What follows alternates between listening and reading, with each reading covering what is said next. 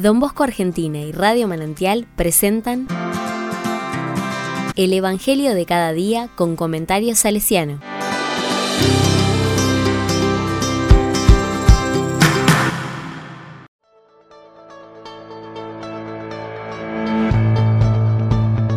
Viernes 11 de noviembre de 2022. Lucas 17 del 26 al 37. El que trate de salvar su vida la perderá.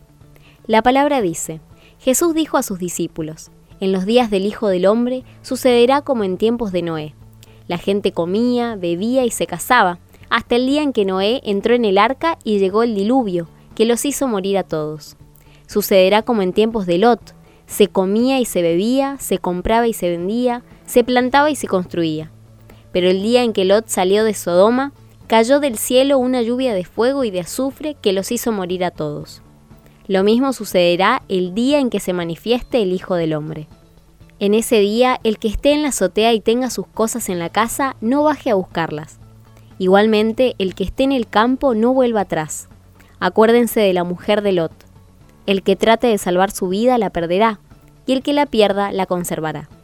Les aseguro que en esa noche, de dos que estén en el mismo lecho, uno será llevado y el otro dejado.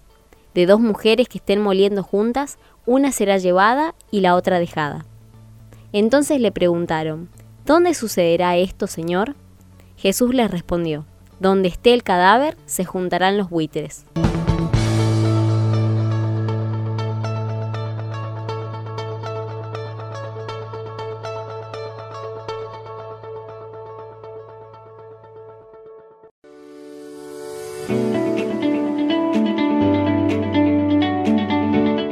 La palabra me dice. Continuamos leyendo el capítulo 17 de Lucas, denominado por algunos como el pequeño Apocalipsis. El tema que aquí se desarrolla es el de la venida gloriosa del Hijo del Hombre, la cual se dará de improviso sin previo aviso.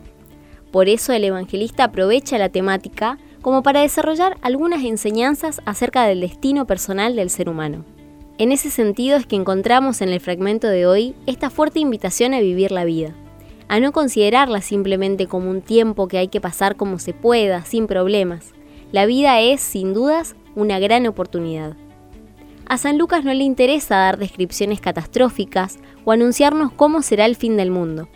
Lo que quiere señalarnos es que este día que vivimos puede ser el último.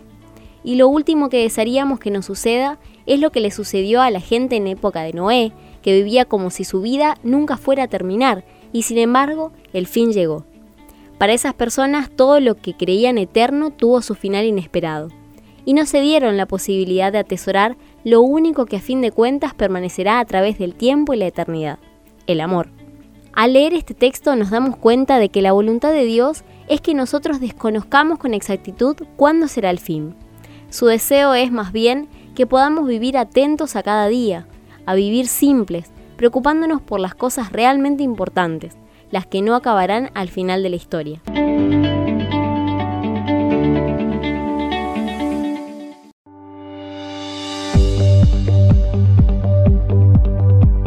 Con corazón salesiano. San de Sati experimentó desde joven la importancia de saber soltar y de aferrarse solamente a lo importante. En la segunda mitad del siglo XIX, el sistema social y la estructura agraria italiana sufrieron una fuerte crisis que afectó a los pequeños productores y arrendatarios rurales. Boreto, un pequeño pueblo campesino sobre el río Po, también sintió el impacto de la crisis agraria. Y la familia Sati sufrió las penurias económicas. Todos sus miembros desde muy pequeños se dedicaron a trabajar en el campo, incluso los niños. Los hijos mayores y otros familiares se empleaban como jornaleros o peones para ganar el pan y la polenta. Nacido en hogar pobre, donde había muchas bocas y pocas entradas, era necesario trabajar si se quería vivir. Sintetiza el salesiano Raúl Entraigas, principal biógrafo de Sati. A los 16 años, junto con su familia, Sati se embarcó rumbo a la Argentina. En el barco llevaba solo un puñado de ropa, y un corazón cargado de esperanza en un futuro mejor.